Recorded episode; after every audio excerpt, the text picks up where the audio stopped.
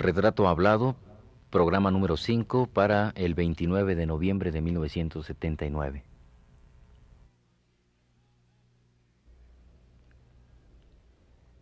Radio Universidad Nacional Autónoma de México presenta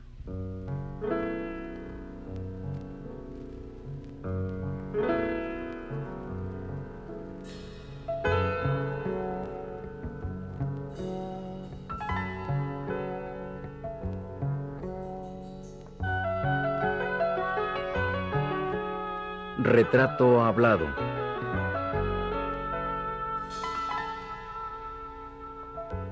Renato Leduc.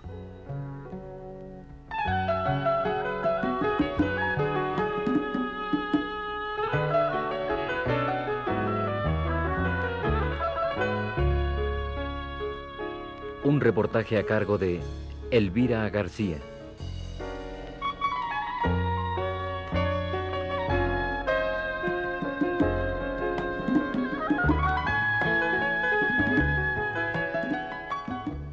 De las características de Renato Leduc es la de ser un incansable viajero. Gran parte de las anécdotas que él cuenta, o que de él cuentan, nacieron durante alguno de sus múltiples viajes. Conocedor de medio mundo, recuerda sin embargo con especial agrado su estancia en París. Quisiera que pasáramos un poco a, a su vida en Europa. ¿Cuándo es que usted sale a- de viaje? Tengo entendido que usted Pues estuvo yo me fui viviendo a 10 Europa. Con una chamba de la Secretaría de Hacienda. Resulta que hicieron aquí una ley que se llamaba de ausentismo, que claro, causaba efecto con los mexicanos que viven en Europa y que tienen bienes aquí, ¿verdad?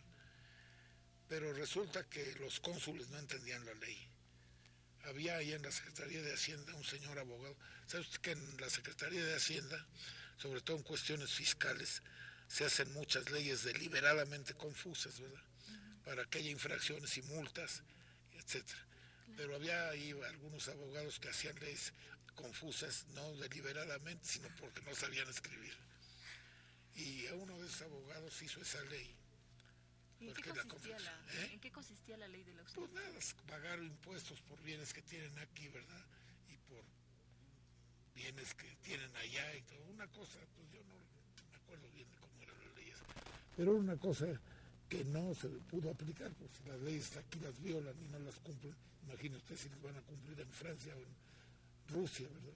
La ley mexicana, si va a tener efecto en Rusia, pues no. Entonces, Pues, eh, desde el momento que no hay que no puede haber sanción verdad Entonces, pues, o coacción para que la paguen pues la ley es inoperante y de nada sirve así es que esa ley y a mí me mandaron porque yo estaba trabajando aquí en cuestiones fiscales precisamente y me mandaron para que asesorara a los cónsules mexicanos allá que la mayor parte son extranjeros verdad y están poco habituados a esas cosas. Para pero claro pues no ya le digo no resultó. Entonces, digamos que ese fue el pretexto ese para fue el viajar. pretexto. fui con el cuento de que me iba a estar allá seis meses pero me fui quedando me fui quedando y cuando volteé la cara ya tenía yo 10 años allá ¿Cómo fue su vida en Europa? pues mi vida fue de me usted a París por más quiero ir a hacer obra positiva y constructiva no la se dedica uno a divertirse por lo menos para nosotros los los latinoamericanos que nos gusta más la juerga que claro los franceses son muy organizados verdad y tienen sus horas de juerga sus días pero pues uno ahí mientras está anda buscando amorcitos así ligeros y, y allí no falta nunca juerguitas y todo eso uno. yo nunca yo no me junté con yo casi nunca me junté con, los únicos franceses que traté así de categoría literaria fue a los surrealistas a Breton Peré doctor Mavi esas gentes fueron las que traté y pintoras como Leonora Carrington hasta me casé con ella este otra Leonor Fini que también ahora es muy famosa cuando la conocí no era nada era una muchacha guapa y todo ¿A qué se dedicaba Leonora en ese tiempo? ¿quién? ¿Leonora a qué se dedicaba en ese tiempo?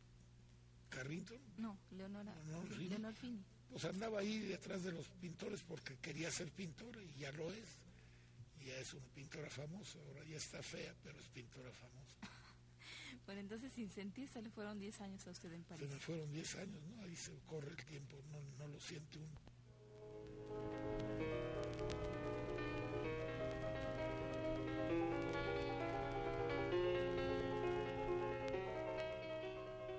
A Renato Leduc le tocó vivir, aunque de lejos, parte de la Segunda Guerra Mundial y los trastornos que ésta trajo. ¿A usted le tocó la Segunda Guerra Mundial? Me parte tocó de la Segunda Segunda Guerra Mundial, sí. ¿Y cómo le afecta? ¿Cómo la vive usted? Pues sí, pues eh, fue muy interes, muy este impresionante para uno, sobre todo porque lo sacó a uno de Francia, uno ya no, ya uno no hubiera querido salir de ahí, pero pero pues en, hasta cierto modo bien porque lo reintegró a uno a la patria, le pues enseñó uno muchas cosas, todos desprecian a México así, los mexicanos lo despreciamos está muy corrompido, todo el mundo está corrompido igual que México, en más o menos grado y con más o menos este discreción, pero en todas partes hay la, ve usted, mi primera experiencia, cuando me fui de aquí no había todavía aviones, había, me fui en un barco, me fui a Nueva York y tomé un barco, un barco muy bonito que fue alemán y en la guerra se lo, se lo adjudicaron los franceses, se llamaba, quién sabe cómo se llama ese barco en, en este en alemán, pero los franceses lo rehicieron, lo ¿cómo se llama? Lo remodelaron, hicieron una cosa pues muy francesa, así muy elegante, muy bonita, y se llamaba el Liberté. Yo fui a Nueva York y me fui, pues me fui en modesta tercera clase, ¿verdad? Pero la tercera clase de esos barcos es muy cómoda y muy decorosa, ¿verdad?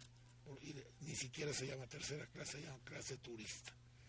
Pues me fui en clase turista, salíamos de Nueva York como a las 4 de la, como a las 4 de la tarde, es decir, poco antes de la hora de cenar. A la hora de cenar el primer día usted se sienta donde se le da la gana, ¿verdad? Ya después lo acomodan con gente con así con que pues, puedes estar más a gusto y todo en el comedor. Iban dos muchachitas muy bonitas, ahí solas, ahí en una mesa. Fui y me senté con ellas. Una era francesa y la otra era española, que desde muy chiquita se había salido de España con la guerra de España, se había venido a vi- vivir a Francia, hablaba muy bien el francés, este, y, y se había casado allá con un español también refugiado, en, un español literato, que era don Eduardo de Onís, que era en la, en la Universidad de Columbia, era este profesor de literatura castellana. Se vino acá a Nueva York y se trajo con él a un muchacho que era el marido de esta muchacha, don Eduardo y era viejo. Se trajo ese español que era, el marido de esta muchachita. Venían allí, venían hablando en francés las dos. Este, y una de ellas le preguntó la española a la francesa, la francesa se llamaba Cristian y estaba en los Estados Unidos con una beca para aprender inglés y para aprender cosas contables, ¿no? Pensar qué cosas, de, mi- de esas cosas de administración de empresas o no sé, cosas de esas. Entonces, este, la, venían platicando y, y salió México a relucir.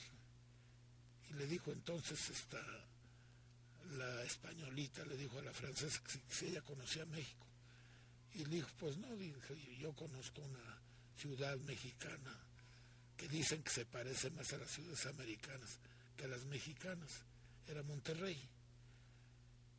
Y, estuvo hablando así, diciendo de Monterrey, de la cosa que tenía mucho de tejana y todo eso. Y dice, pero lo maravilloso de México es que cualquier cosa se puede arreglar con dinero. Dice, este, fíjate que yo iba con un muchacho y este atropelló a un campesino allá en el, cam- en el camino, viniendo ya para Laredo. Pues dice, ¿tú te imaginas si pasas en los Estados Unidos lo que nos cuesta? No, ahí hablaron con el campesino, que quedó probablemente mal herido, está fracturado de alguna parte. Total, creo que con 100 dólares arregló la cosa. Ya nos venimos. Y si lo mismo es en la aduana, tú puedes pasar todo con tal de que le des 20 dólares a la aduana. Así venían hablando de la... Y entonces dije, no, pues yo no puedo permitir que vengan hablando mal de mi país. Y entonces le dije yo a, la españolita, le dije en francés también, ¿verdad? Dije, pues mire usted, señorita, yo soy mexicano y vivo en México.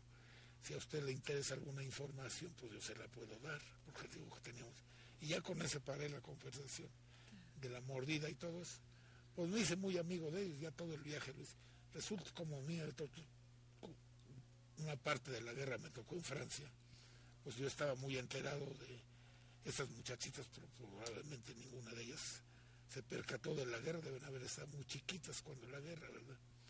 Entonces, pero con los que venía yo platicando de la guerra constantemente era con los con los chefs, los meseros de ahí, con el chef ahí, el met de la, del comedor.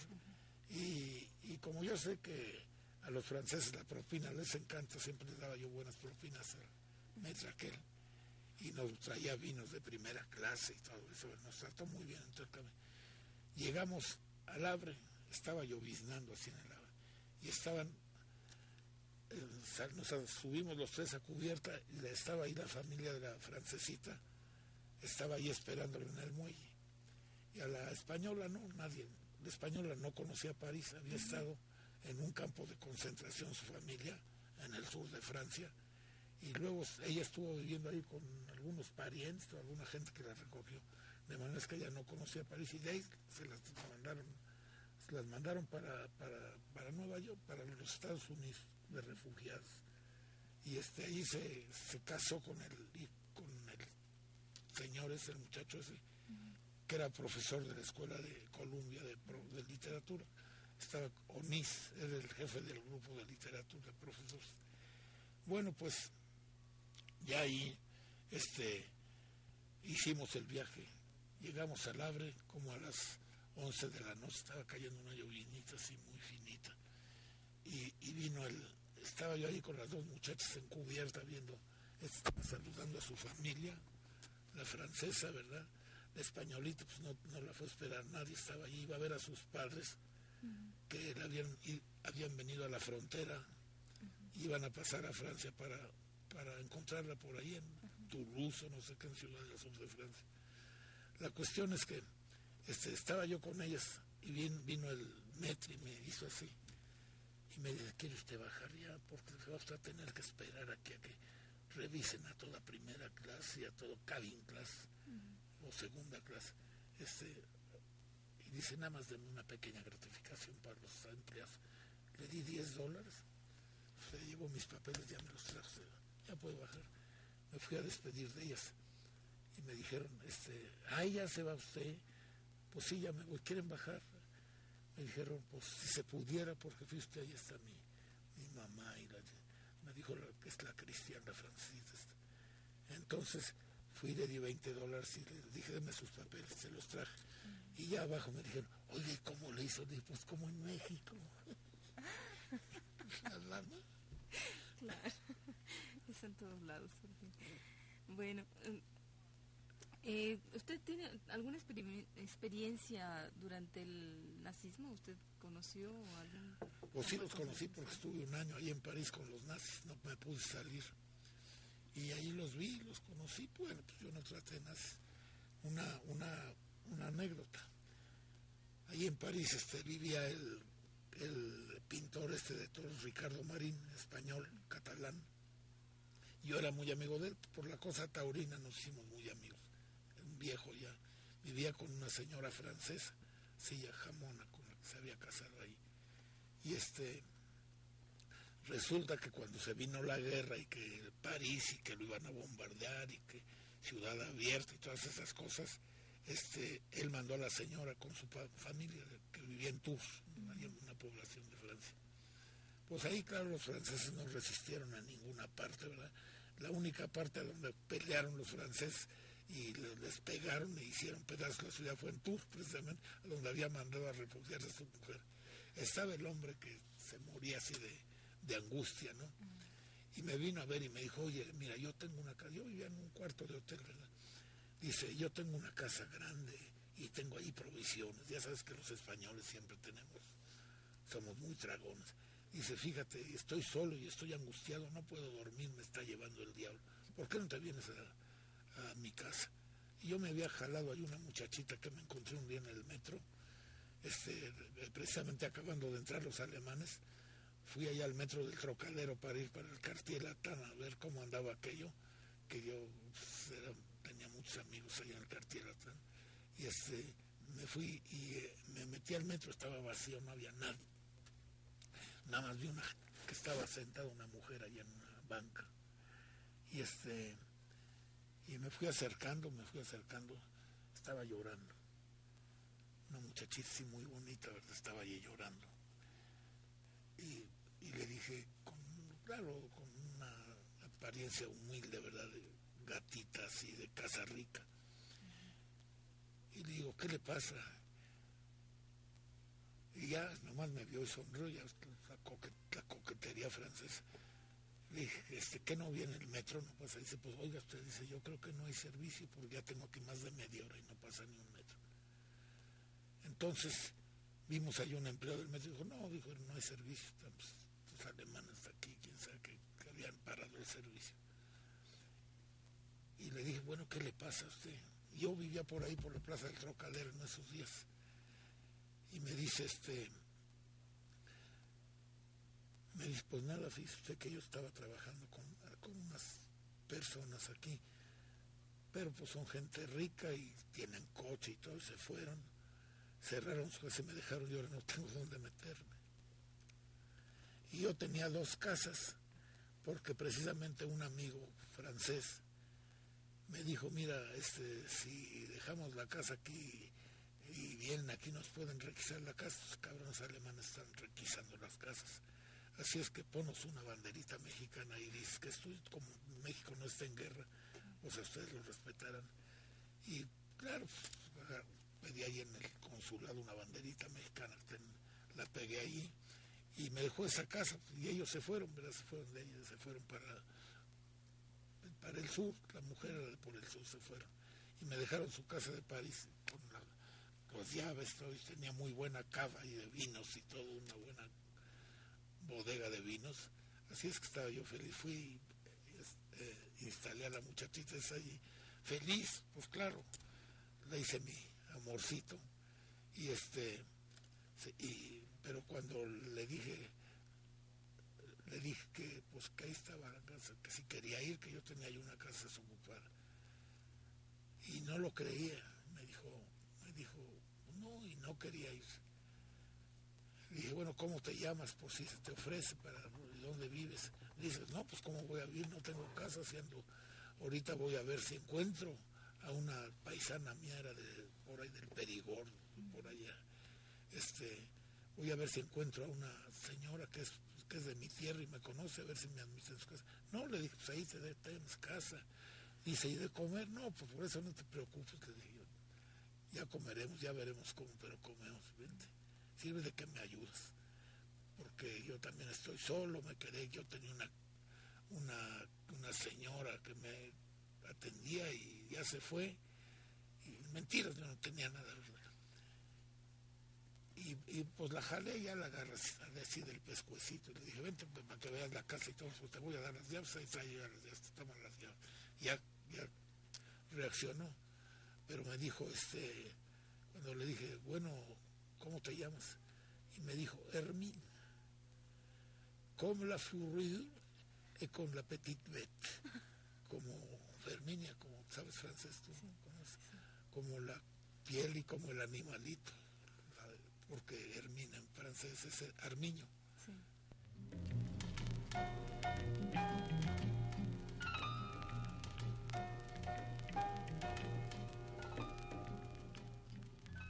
También durante su larga estancia de 10 años en Francia, un día de tantos le tocó conocer a Adolfo Hitler. Sí, usted hablaba ah, de una experiencia que tuvo, de un momento en que usted pudo conocer a Hitler. Pues sí, fue la única vez que lo vi una vez iba yo por la, tenía yo una amiguita que se llamaba Evelyn, muy patriota, muy francesa, odiaba a los alemanes y, un día que salió en el periódico que los alemanes iban a llevar la Torre Eiffel a Berlín o para Alemania, esta se puso furiosa y quería ir a matar a Hitler, ¿verdad? Era una mocosa muy bonita, Evelyn se llamaba. íbamos los dos ahí caminando y vi venir una, vimos venir ahí un, automóvil con, este, con unos motociclistas por delante. Y me dio así la corazonada, le dije, oye, creo que ahí viene tu amigo Hitler. Oh, para un monani, quién sabe qué, ¿verdad? Me pasar. Y le dije, pues creo que sí, sí, sí era, ¿verdad? Venía ahí con dos oficiales, venía sentado en medio y los otros así. Iba después, supimos después por los por el periódico, salía, salía un periódico ahí todos los días, París Suaro, quién sabe cuál de esos, este, fue a conocer el Museo del Hombre y los palacios que estaban recién hechos en el, fue el viejo trocadero, habían tirado el viejo trocadero y habían hecho ahí un, el palacio que todavía existe, está el Museo del Hombre y está quién sabe qué otras cosas así, de tipo arquitectónico y este, esculturas y cosas así. Y hay, hay creo que creo que está, ya está un, un cráneo, ese cráneo azteca de de, de, como de, de, piel, cristal de roca. Creo que ahí está una, un ejemplar, creo que hay dos en el mundo de eso, y uno está ahí en el Museo del Hombre. Bueno, pues le dije, yo no me quedo sin saludar a Hitler, es una cosa es una oportunidad, fíjate. Y me dijo, no lo vayas a saludar. Y pasó la y le dije, Heil Hitler. Y se paró así, iba a sentar, se paró, Heil, y me dejó estar, me dijo, ahorita te dejo, no vuelvo a hablar, dice cómo me dejó. ¿Y qué, qué le pareció a usted Hitler así de tan de pasadita?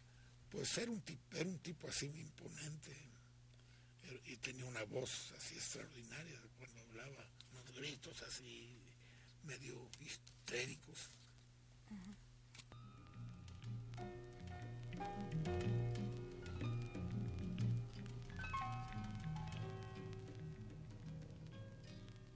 Renato Leduc ha vivido en distintos lugares del mundo, un tiempo en Nueva York, otro tiempo en París, para luego pasar a Londres, donde conoce a Leonora Carrington, una hermosa y aristocrática pintora con la que pronto habrá de casarse y con la cual regresará a México.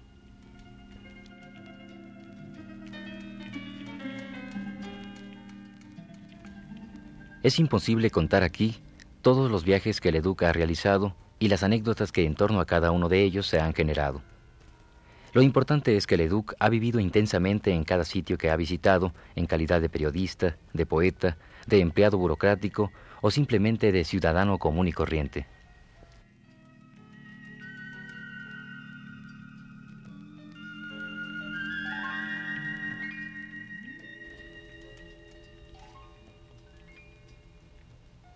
Pero en todos y cada uno de sus viajes, Renato ha vivido hasta el cansancio. Ha dormido de madrugada o ha dejado de dormir, ha bebido mucho, se ha enamorado más. Ha caminado interminables calles y ha saboreado todos los platillos. Todo eso y más ha hecho Leduc en su urgente afán por vivir y disfrutar esta vida terrenal.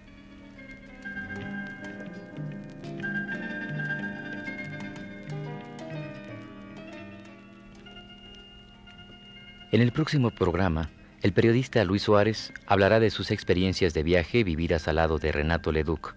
Además, el mismo Leduc nos hablará de su regreso a México y de sus comienzos como periodista.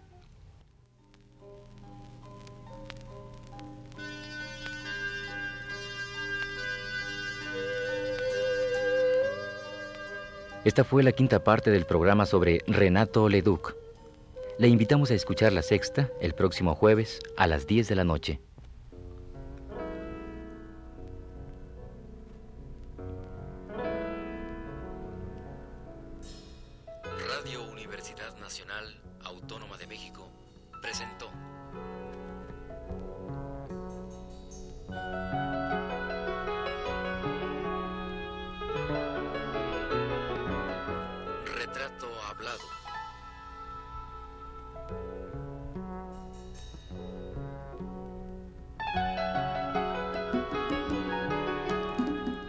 Renato Leduc.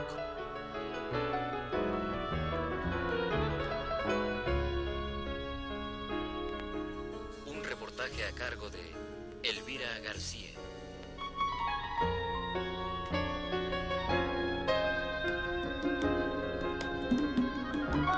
Realización técnica a cargo de Héctor Robles, en la voz de Fernando Betancourt.